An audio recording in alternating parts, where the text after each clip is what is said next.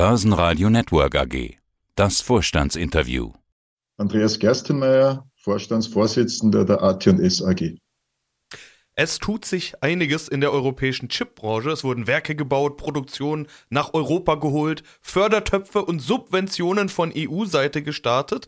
Die sind auch eine der Bedingungen, die Firmen wie Intel und Infineon und Co. stellen, damit sie hier überhaupt Chipfabriken bauen. Nicht mal jeder zehnte Chip stammt aus europäischen Fabriken, habe ich heute früh im Handelsblatt gelesen. Europa also absolut zweite Liga in der Chipproduktion. Herr Gerstenmeier, Sie sind Anbieter von High-End-Leiterplatten, IC-Substraten haben wir schon oft besprochen, somit auch Teil der Chipbranche und als europäisches Unternehmen eben auch Teil der europäischen Chipbranche. Wie beobachten Sie die Entwicklung und reicht das, was hier gerade in Europa passiert? Mhm. Also vielleicht kurz zu unserer Position zu erwähnen. Wir decken sozusagen mit unseren Fähigkeiten das sogenannte Backend der Chipindustrie, der Mikroelektronikindustrie ab, sprich im Bereich Packaging und IC-Substraten. Warum ist es wichtig? Weil eben ein Chip alleine nicht spielt, sondern er muss erstmal entweder mit anderen Chips verbunden werden, aber vor allem auch zur Außenwelt hin äh, verbunden werden. Und das bietet letztendlich das Package und das IC-Substrat. Denke, wichtig, warum spricht AT&S als IC-Substratehersteller über Mikroelektronik?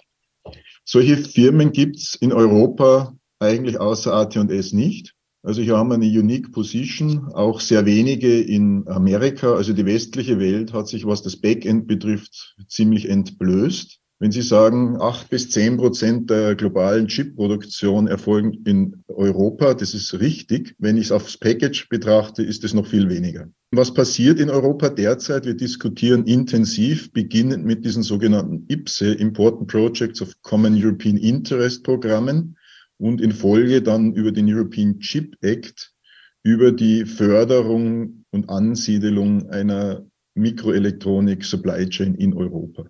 Wo ist Europa stark? Das ist sicherlich im Bereich der Power-Elektronik, im Bereich der Hochfrequenztechnik. Diese Dinge, wo wir, wie Sie vorhin schon sagten, Firmen wie ST Microelectronics, NXP, Infineon hauptsächlich angesiedelt haben. Einiges passiert auch noch im Bereich der Sensorik. Im Bereich der hochwertigen Prozessortechnologie, die man braucht für Computing, für Server- und Client-Anwendungen, für Rechner im autonomen Fahren und so weiter, da schaut's in Europa schon sehr, sehr dünn aus. Wir haben ein paar Forschungseinrichtungen wie das IMEC, aber ansonsten gibt's in dem Bereich quasi nichts. Warum rufen jetzt alle nach Förderungen? Erstens ist es für den Standort wichtig, um international wettbewerbsfähig zu sein. Denn es ist üblich für derart kosten- und kapitalintensive Produktionen, dass viele Regionen dieser Welt ausführliche, ausreichende Fördertöpfe zur Verfügung stellen, um es attraktiv zu machen, diese Investitionen zu tätigen. Vielleicht nur zwei, drei Zahlen dazu. Amerika hat einen Chip Act aufgelegt, der in Summe, wenn man alle Teilprogramme hineinnimmt, bis zu 250 Milliarden Dollar ausmacht. China investiert seit einigen Jahren circa 150 Milliarden Dollar. Und um es vielleicht jetzt nochmal etwas zu pointieren, eine Firma TSMC als Einzelfirma investiert im Jahr circa 36 Milliarden Dollar in Kapazitäten und Technologie. Dagegen haben wir jetzt in Europa einen European Chip Act formuliert, Seit zwei Jahren wird am Programmdokument gearbeitet, ist noch nicht verabschiedet. Und die Dotierung liegt bei circa 42, 43 Milliarden Euro für Gesamteuropa. Ob man mit dieser Summe das Ziel, 20 Prozent der Wertschöpfung nach Europa zu bringen, erreicht, überlasse ich jetzt einmal den Zuhörern. Das Zweite ist, wir reden im Wesentlichen beim Chip Act über das Frontend, über, eben über das Silizium und die Komponentenproduktion. Damit sind wir bei weitem nicht unabhängig. Es fehlt das komplette Backend, wie ich es vorhin ausgeführt habe. Es fehlt im Bereich des Testings und so weiter und so fort. Also damit können wir vielleicht Komponenten produzieren, die dann wieder nach Asien geschickt werden, um sie zu packagen. Ja, vielen Dank für diese Einordnung aus Expertenseite. Da hat man, glaube ich, jetzt vielleicht auch mal mehr Verständnis dafür, was da genau passiert. Ihnen kann man ja sowieso nicht vorwerfen, dass Sie nicht in Europa investieren würden. Sie haben ja investiert, äh, neue Werke gerade erst entstanden. Die Frage ist, würden Sie weiter in Europa investieren oder ist Asien attraktiver? Vielleicht die USA. Sie haben den Chip Act angesprochen. Also Subventionsmoney fließt genügend, würde ich mal sagen. Korea ist unsere Perle im Unternehmen, hatten Sie im letzten Interview gesagt. Vielleicht sollten wir lieber über Korea sprechen oder welche Standorte sind denn wirklich interessant für Sie? Ja, es ist spannend. Durchaus Korea ist jetzt momentan zu diesem Thema bei uns nicht auf der Agenda, aber können wir gleich in den Reigen der Fördernationen hineinstellen. In Korea werden einige hundert Milliarden gerade vorbereitet für die Unterstützung der Mikroelektronikindustrie und Investitionen dahin. Wir haben von Anfang gesagt, was wir hier in Österreich tun, ist ein R&D-Center mit einer Kleinserienproduktion ich denke, das ist auch richtig so, weil wir hier Technologieentwicklung betreiben wollen, Technologievalidierung betreiben wollen. Die großen Volumina, die daraus möglicherweise entstehen, sind auch in unserer Strategie nicht in Europa beheimatet, sondern werden in unseren asiatischen Produktionsstätten realisiert. Warum? Weil wir einfach auf zwei Ebenen nicht wettbewerbsfähig sind. Das eine ist die Lohnkostentangente und das zweite ist die Belieferung mit Materialien und Equipment für unsere Technologien. Dieses bekommen wir weitestgehend nicht aus europäischen Quellen. Unser eigentlicher Anlass des Interviews sind ja Ihre Zahlen. Damit möchte ich jetzt auch mal einsteigen. Bei Ihnen geht es um Q3 bzw. die neun Monatszahlen. Der Umsatz ist in den ersten drei Quartalen um 30 Prozent gestiegen auf 1,5 Milliarden Euro. Allerdings erkennen Sie eine nachlassende Nachfrage im dritten Quartal. Ja, ein Drittel mehr Umsatz klingt schon mal gut. Warum schwächt sich das denn offenbar ab? Also was ist das für eine Entwicklung, die wir da sehen, sowohl im bisherigen Gesamtjahr als auch jetzt in Q3? Hm. Ich möchte ganz gern zweiteilen, die Antwort der Frage. Das eine ist, ich denke, wir haben in den ersten beiden Quartalen des Geschäftsjahres gezeigt, welches Potenzial in der Firma steckt, wenn der Markt entsprechende Bedarfe hat. Wir haben dort enorme Wachstumsraten, wir haben eine extrem gute Profitabilität hingelegt und konnten meiner Meinung nach beweisen, dass das Potenzial da ist, dass wir auf die richtigen Technologien setzen und dass wir auch in der Lage sind, das effizient und, und profitabel umzusetzen. Was passiert ist, ist schlicht und ergreifend ein gewisser Downturn in, im Bereich der Mikroelektronik, Mikroprozessorbereich. Wir können uns aus diesem Markt nicht komplett entkoppeln. Wir hören fast täglich von Tech-Unternehmen, globalen großen Tech-Unternehmen, dass sie doch in gewissen Schwierigkeiten sind, ob es jetzt die sogenannten Hyperscaler sind, die eben in Data Center investieren, ob es die Abschwächung der Nachfrage aus dem Covid Peak letztendlich sind im privaten Bereich, wo einfach weniger sogenannte Client-Computer, also Notebooks, Tablets, PCs und so weiter beschafft werden querbeet durch die Bank sehen wir einfach, dass aufgrund eines schwächeren Konsumentensentiments und entsprechender Investitionszurückhaltung eine signifikante Abschwächung der Bedarfe derzeit zu verzeichnen ist.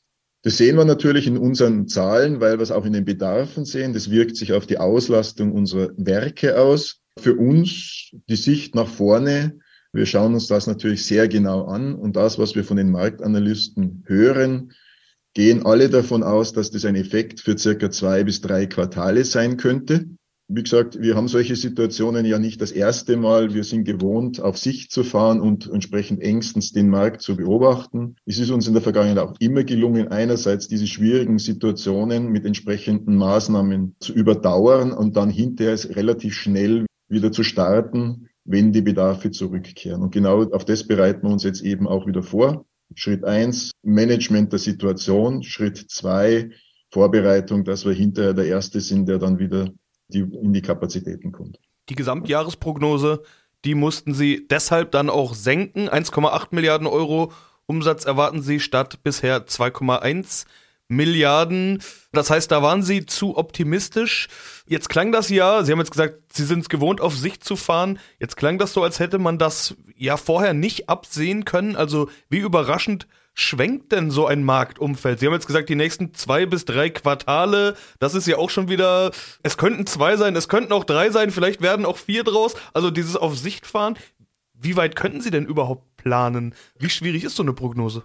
Also Märkte in solchen Situationen sind A, erstens sehr volatil und B, haben sie leider die Eigenheit, wenig Visibilität zu haben.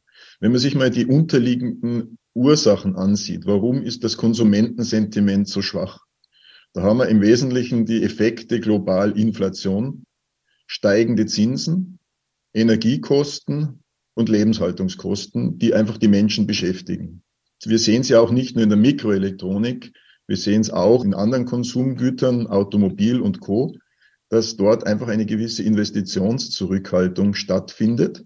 Und wir müssen sicherstellen, dass wir diesen Rahmenbedingungen entsprechen.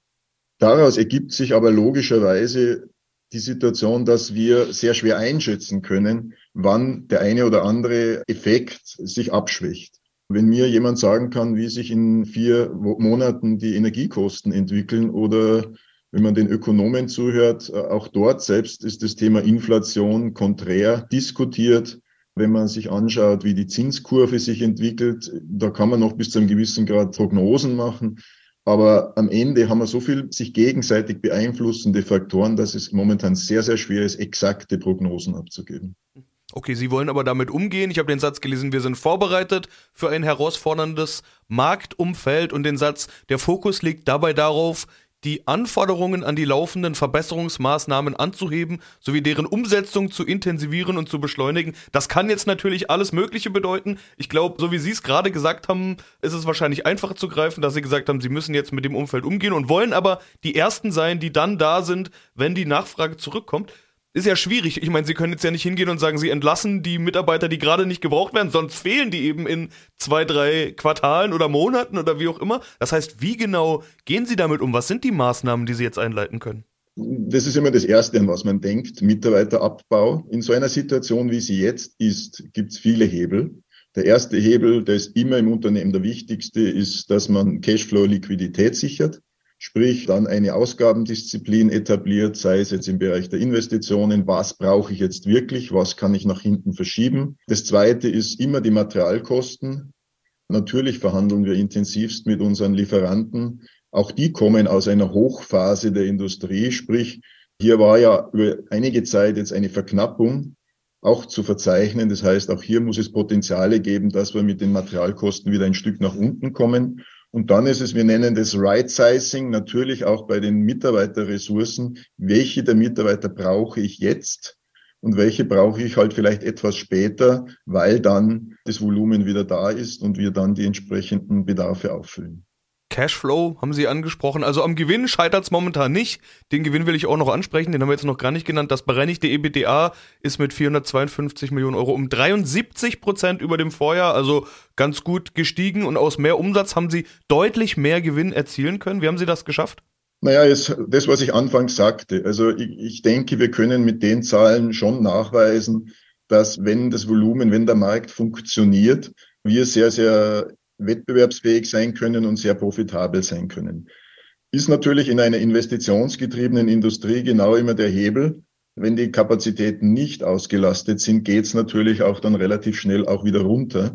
Und das ist letztendlich die Herausforderung, vor der wir permanent stehen. Wir können nicht einfach die Maschinen dann wegräumen. Die Abschreibung ist da, gewisse Fixkosten sind da.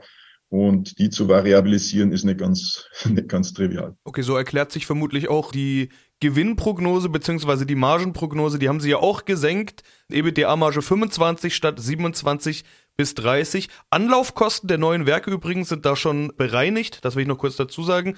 Liegt dann an der Auslastung, wenn ich es jetzt richtig interpretiere. Im Wesentlichen ja. Mittelfristige Ziele haben Sie auch angegeben, Mittelfristziele. Da sollen es nämlich doch die zuvor prognostizierten Margen werden beim Umsatz von rund 3,5 Milliarden Euro. Den Ausblick geben sie fürs Geschäftsjahr 2025, 26. Jetzt haben wir ja vorhin schon besprochen, wie schwierig es ist, überhaupt in die Zukunft zu schauen und zu prognostizieren. Jetzt ist es ja doch noch ein ganzer Weg dahin. Ist das auch eine Art Sicherheitspuffer, dass sie sagen, okay, bis dahin, was die nächsten drei bis fünf Quartale passiert, lässt sich vielleicht nicht so leicht abschätzen, aber bis 25, 26 sollte es zu erreichen sein? Beziehungsweise frage ich mal ganz anders, wie kommen sie dahin? Na gut, ich meine, das ist ja nicht ganz neu, diese Mittelfristprognose, die geben wir ja schon länger. Wir wollten aber doch nochmal zum Ausdruck bringen, wir glauben an den Markt, wir glauben an das Geschäft, weil wir überzeugt sind, dass die unterliegenden Trends intakt sind. Wenn man sich auch jetzt nochmal die Effekte, die ich vorhin aufgezählt habe, gehen wir von einer temporären Eintrübung des Marktes aus. Man kann auch von einer Zwischenkonsolidierung sprechen. Grundsätzlich sind wir überzeugt, dass an dem Thema Digitalisierung, Elektrifizierung der Gesellschaft nichts vorbeigeht. Und das sind genau die Trends, auf denen wir quasi sitzen, die wir massiv mit unseren Technologien unterstützen. Ich denke, Energieeffizienz in aller möglichen Richtungen ist Gebot der Stunde, nicht nur aus Kostengesichtspunkten, auch um das Thema CO2 zu lösen. Äh, das Thema spielt Hand in Hand mit dem, mit dem Thema Digitalisierung. Wir sind überzeugt davon, dass auch das CO2-Thema nur mit innovativen Technologien zu lösen sein wird. Wir brauchen intelligentere Systeme, die dazu führen, dass, egal über was wir sprechen, ob es Mobilitätslösungen sind, Kommunikationslösungen, Energieerzeugungs- und Übertragungslösungen, diese intelligenter und damit effizienter werden. Ja, dann wünsche ich erstmal viel Erfolg auf diesem Weg. Der Markt scheint Ihnen ja auch zu glauben, beziehungsweise sich über die heutigen Aussagen zu freuen. Zweistelliges Plus habe ich gerade noch gesehen, Herr Gerstmeier. Vielen Dank für Ihre Einschätzungen und diesen Überblick. Herzlichen Dank fürs Gespräch. Börsenradio Network AG. Quartalsbericht. Hat Ihnen dieser Podcast der Wiener Börse gefallen? Dann lassen Sie es uns doch wissen und bewerten Sie unseren Podcast mit vollen fünf Sternen. Vielen Dank und bis zum nächsten Podcast. Alles rund um Börse.